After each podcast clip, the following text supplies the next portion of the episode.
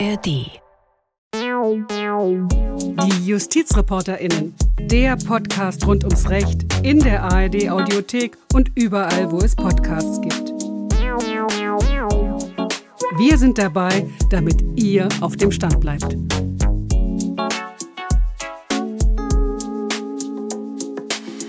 Diese Entscheidung fällt in eine Zeit, die eines erneut zeigt. Der Rechtsextremismus ist die größte Bedrohung für unsere demokratische Grundordnung und muss mit allen Mitteln bekämpft werden. Er ist aber auch gleichzeitig die größte extremistische Bedrohung für die Menschen in unserem Land. Das war Bundesinnenministerin Nancy Faeser zum jüngsten Urteil des Bundesverfassungsgerichts. Das Gericht hat entschieden, dass die rechtsextreme NPD, die sich mittlerweile die Heimat nennt, ab sofort von der staatlichen Parteienfinanzierung ausgeschlossen wird. Und damit herzlich willkommen zu einer neuen Folge unseres Podcasts. Mein Name ist Klaus Hempel. Dass das Bundesverfassungsgericht so entscheiden wird, wie geschehen, war wenig überraschend. Bereits im Urteil von 2017 nach dem Verbotsverfahren hatte das Gericht der NPD eine Zitat Wesensverwandtschaft mit der NSDAP bescheinigt, hat es auch diesmal getan. Da kann man sagen, mehr Verfassungsfeindlichkeit geht nicht. Deshalb, so die Richterinnen und Richter, sei es gerechtfertigt, der rechtsextremen Partei die staatlichen Mittel zu entziehen. Nach dem Urteil, auch das keine Überraschung, wurde sofort darüber diskutiert, was die Entscheidung für die AfD bedeutet oder bedeuten könnte.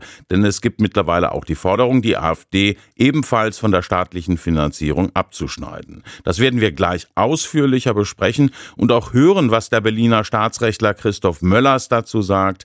Er war beim Bundesverfassungsgericht Prozessbevollmächtigter von Bundesregierung, Bundestag und Bundesrat, die den Antrag gegen die NPD gestellt hatten.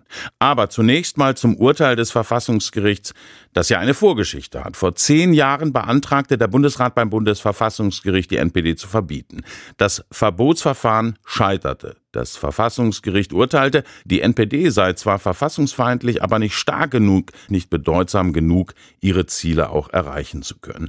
Deshalb wurde der Verbotsantrag abgelehnt. In diesem Urteil gab es allerdings einen Hinweis an den Gesetzgeber, der könnte ja mal darüber nachdenken, einer verfassungsfeindlichen Partei staatliche Mittel zu entziehen. Bundestag und Bundesrat reagierten, sie ergänzten das Grundgesetz mit einer entsprechenden Vorschrift und 2019 beantragten dann Bundesregierung, Bundestag und Bundesrat gemeinsam der NPD die Mittel zu kappen. Wie man nun gesehen hat, mit Erfolg. Wie das Verfassungsgericht seine Entscheidung begründet hat, das schildert uns Gigi Deppe. Wie erwartet hat das Bundesverfassungsgericht die NPD, die sich jetzt die Heimat nennt, von staatlicher Finanzierung ausgeschlossen, und zwar, wie es die Regeln vorsehen, für sechs Jahre. Es hat also dem Antrag von Bundestag, Bundesrat und Bundesregierung stattgegeben. Die Richterinnen und Richter des Zweiten Senats prüfen noch einmal, ob die Führungsebene der Partei nicht von V-Leuten des Staates durchsetzt ist. Aber sie haben sich überzeugen lassen, dass der Staat aus dem ersten Verbotsverfahren gegen die NPD 2003 gelernt hat, als sich das als großes Problem herausgestellt hatte.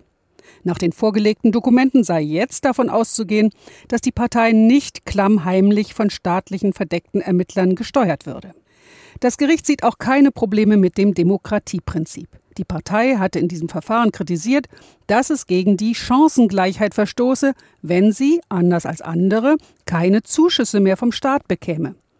Aber, so die Vizepräsidentin des Gerichts Doris König, die Partei wolle ja die freiheitlich-demokratische Grundordnung abschaffen. Das Demokratiegebot umfasst den Grundsatz der Chancengleichheit der politischen Parteien nur, soweit diese ihrerseits die grundlegenden demokratischen Prinzipien anerkennen und achten.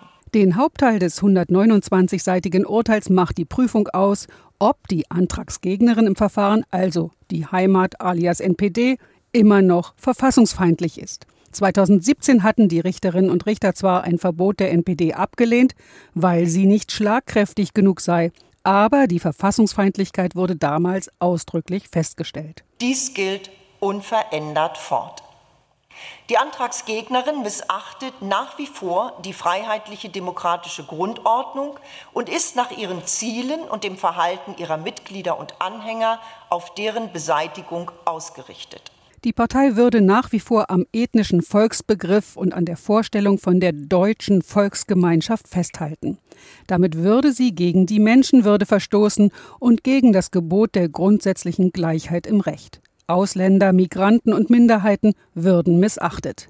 Außerdem sei die Partei nach den vorgelegten Belegen weiterhin wesensverwandt mit dem Nationalsozialismus. Zudem macht sie das bestehende parlamentarische System verächtlich und ruft zu dessen Überwindung auf.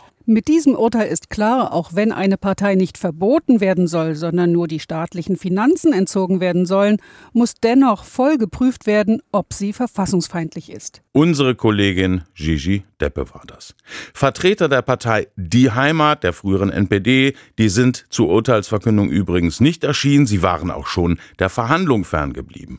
Die Partei erklärte schriftlich, dass vom BRD-Regime ein Exempel statuiert worden sei, sie spricht von juristischen Taschenspielertricks, davon werde sich die nationale Opposition aber nicht einschüchtern lassen, so der Parteivorsitzende Frank Franz. Das Urteil gegen die Heimat, meine Partei, ist ein weiterer Beleg dafür, dass das System im Inneren krankt. Ja, das ist nicht schön für uns, aber wer glaubt, das würde uns aus dem Spiel werfen und uns aufhalten, der täuscht sich gewaltig. Der Vorsitzende der Partei Die Heimat, Frank Franz. In Berlin ist das Urteil erwartungsgemäß von den Parteien der Ampelregierung begrüßt worden. Nur wie man mit dem Urteil mit Blick auf die AfD umgehen soll, da sind sich die Parteien nicht einig.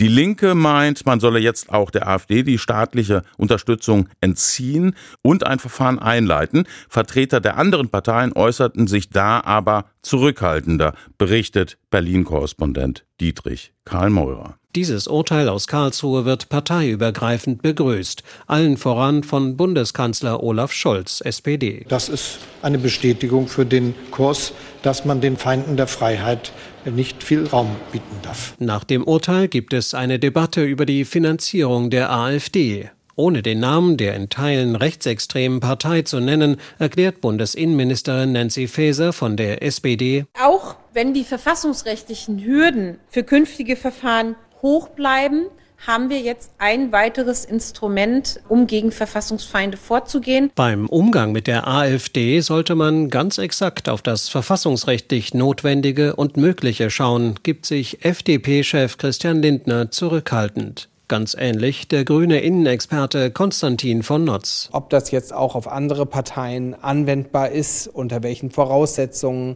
das muss man exakt und mit Ruhe juristisch prüfen. Deutlich forscher äußert sich dagegen Bayerns Ministerpräsident Markus Söder, CSU. Er sagt, Dieses Urteil ermöglicht unterhalb der Schwelle eines Verbotsverfahrens, was sehr kompliziert und schwierig ist, Möglichkeiten der Einschränkung. Dies kann auch eine Blaupause für die AfD sein. Waren im Fall NPD Bundestag, Bundesrat und Bundesregierung gemeinsam nach Karlsruhe gezogen, so sieht der innenpolitische Sprecher der Unionsfraktion im Bundestag, Alexander Trom, nun vor allem die Regierung in der Verantwortung. Es wird nunmehr Aufgabe der Bundesregierung sein, zu klären, ob diese Regelung nunmehr auch auf andere verfassungsfeindliche Parteien in Deutschland Anwendung finden kann. Seine Partei wolle die freiheitlich-demokratische Grundordnung bewahren, beteuert der AfD-Innenpolitiker Stefan Brandner. Er hält es für absurd und an den Haaren herbeigezogen, das Karlsruher Urteil als Signal für ein Vorgehen gegen die AfD zu werten. Nein, wenn man es streng juristisch betrachtet, überhaupt nicht. Wenn man es politisch betrachtet und die, ähm, sage mal, die Pläne der anderen, der Altparteien sich vor Augen führt, wird das wahrscheinlich passieren. Sie haben keine andere Möglichkeit. Sie haben äh, es versäumt, uns politisch zu bekämpfen. Doch gerade das mahnt der Vorsitzende des Innenausschusses des Bundestages an, der Sozialdemokrat Lars Castellucci. Wir Politiker, wir sollten weniger über Verbote oder Streichungen von Mitteln sprechen. Das sind die letzten Mittel.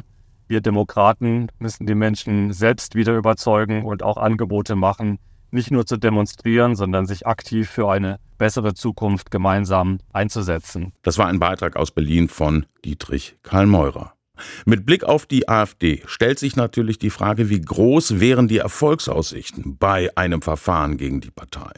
Das möchte ich klären mit meinem Kollegen Max Bauer. Wir waren beide vor Ort beim Bundesverfassungsgericht, haben die gesamte Urteilsverkündung verfolgt.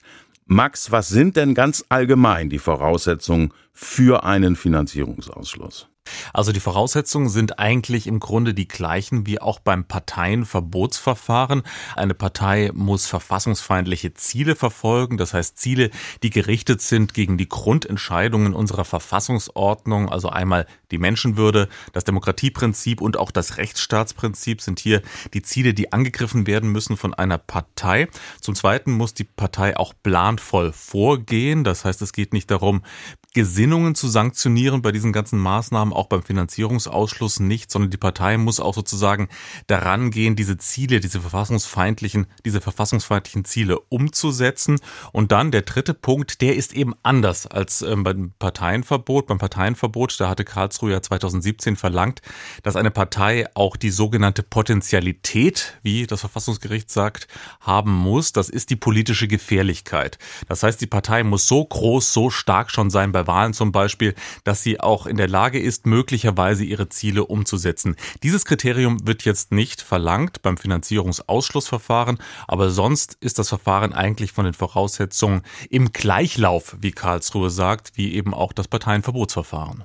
Die NPD wurde ja deshalb nicht verboten, weil es eben an dieser sogenannten Potentialität gefehlt hat. Ich halte nochmal fest, Max, Parteienverbot und Finanzierungsausschluss.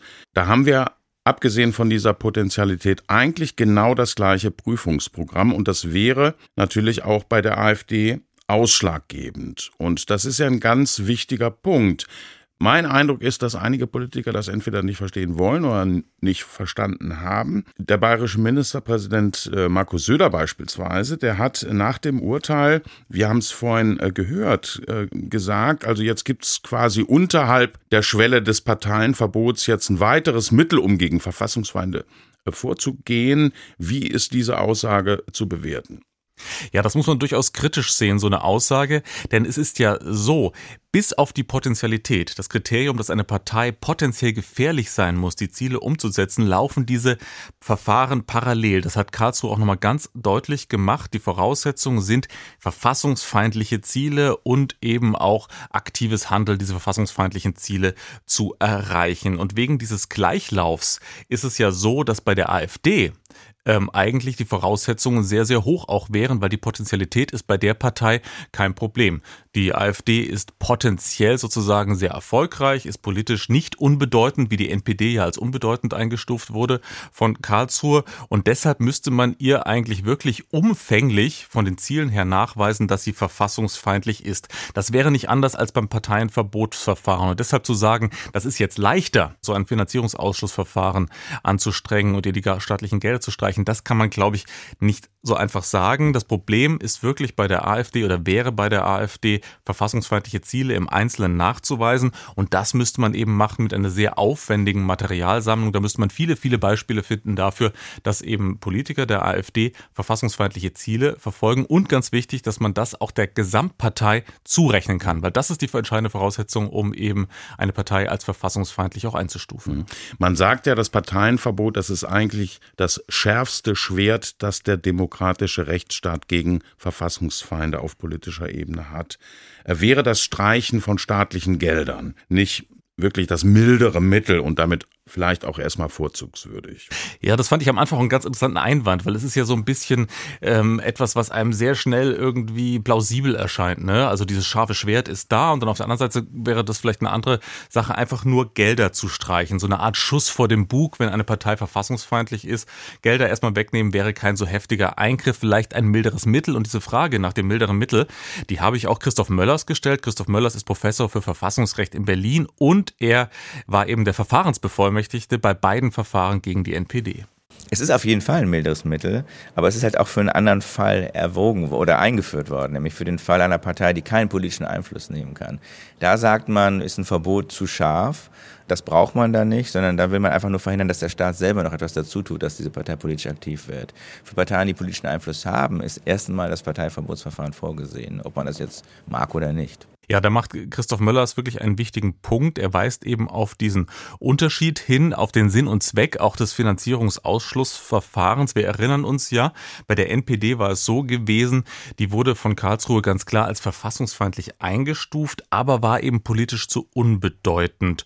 Und dann hat Karlsruhe diesen Hinweis gegeben, in genau so einem Fall, wenn eine Partei verfassungsfeindliche Ziele verfolgt, aber politisch zu unbedeutend ist, dann kann man eben auch unter Umständen ihr die staatlichen Gelder streichen. Das wurde dann gemacht. Das Grundgesetz wurde wurde geändert und bei der AfD ist eben die Lage oder wäre die Lage eine ganz andere. Wir haben es gesagt, die AfD ist nicht politisch unbedeutend. Der Einwand, der dann aber immer kommt, ist natürlich, bekommen wir dann nicht irgendwann auch ein Demokratie Problem. Denn die AfD, sie repräsentiert relativ viele Menschen schon, wenn man die Umfragen zusammennimmt. Und die könnten dann ja auch vielleicht frustriert sein, wenn man die Partei aus dem Spiel nehmen würde, die sie politisch repräsentiert. Und dann gibt es die Befürchtung, dass eine solche Maßnahme der AfD vielleicht auch noch politisch nutzen würde.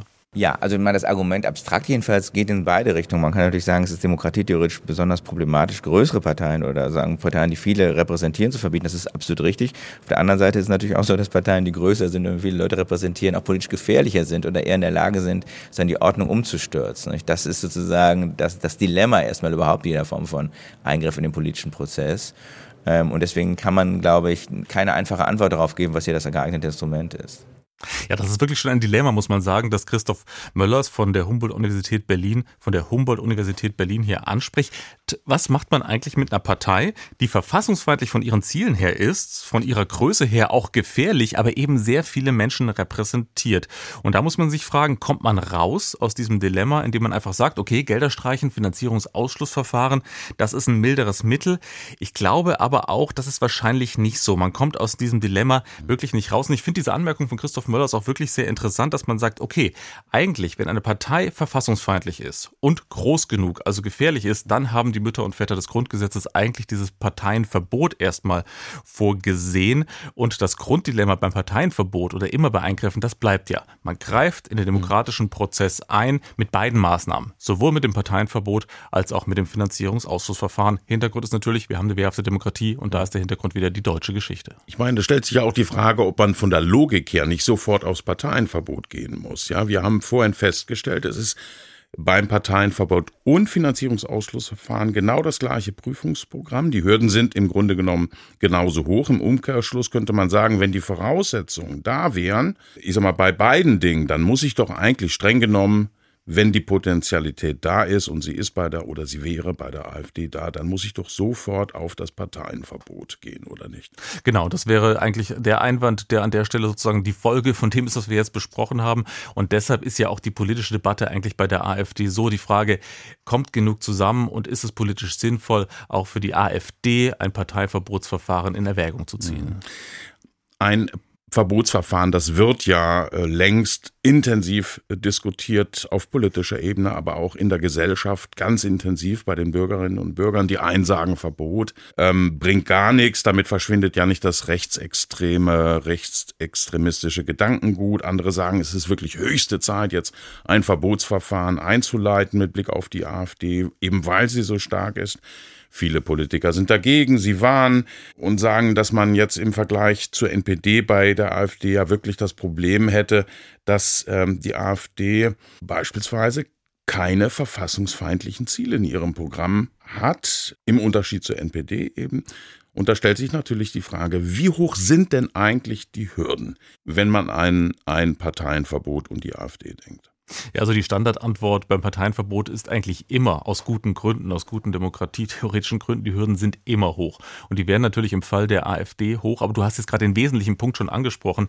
Das Prüfungsprogramm, das würde sich vor allem konzentrieren auf den ersten Punkt, hat die AfD wirklich verfassungsfeindliche Ziele? Versucht sie diese verfassungsfeindlichen Ziele umzusetzen? Und das ist auch der wesentliche Unterschied zur NPD. Bei der NPD war es ganz klar, das hat mir auch Christoph Möllers nochmal nach der Verhandlung direkt gesagt, gesagt, bei der MPD war es wirklich so, die hat ein Programm und hat immer noch ein Programm, da steht ganz klar deutlich drin, lauter verfassungsfeindliche Ziele. Da gibt es ein Kapitel, wenn man das mal aufschlägt, das heißt wirklich Deutschland den Deutschen. Also genauer geht es eigentlich gar nicht, dass da wirklich ein völkischer, ethnischer Volksbegriff definiert wird, dass da ähm, Migranten, Menschen, die eben nicht sozusagen Bio-Deutsche sind, abgewertet werden. Das ist ganz klar. Verfassungsgericht fand ich auch, hat ja nochmal wiederholt. Wesensverwandtschaft mit der NSDAP und damit dem Nationalsozialismus. Stand im Urteil, Verbotsverfahren 2017 drin, steht jetzt erneut drin. Steht jetzt wieder drin und geht vor allem darauf zurück, dass sich die NPD-Funktionäre nicht nur so äußern und ganz deutlich auch so auftreten mit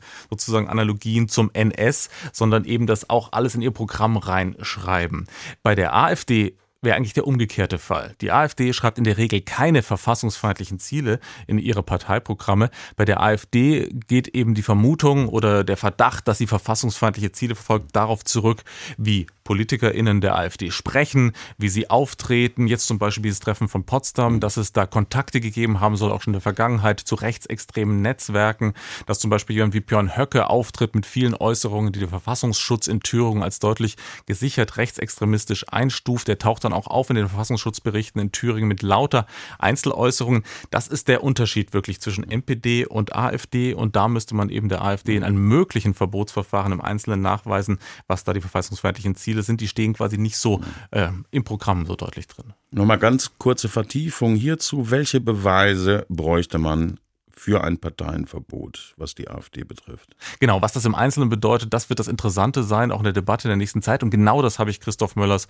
von der HU Berlin auch gefragt. Das kann man, glaube ich, jetzt noch gar nicht so sagen. Was man, glaube ich, bräuchte, wäre wirklich eine, eine organisierte Informationssammlung, die ja nochmal beurteilen ließen, wie die AfD wirklich ist, wie homogen sie ist, wir sagen, wie viel ähm, echte Verfassungsfeindlichkeit da ist und wie viel anderer einfach nur absolut zulässiger Nationalkonservatismus oder Rechtskonservatismus.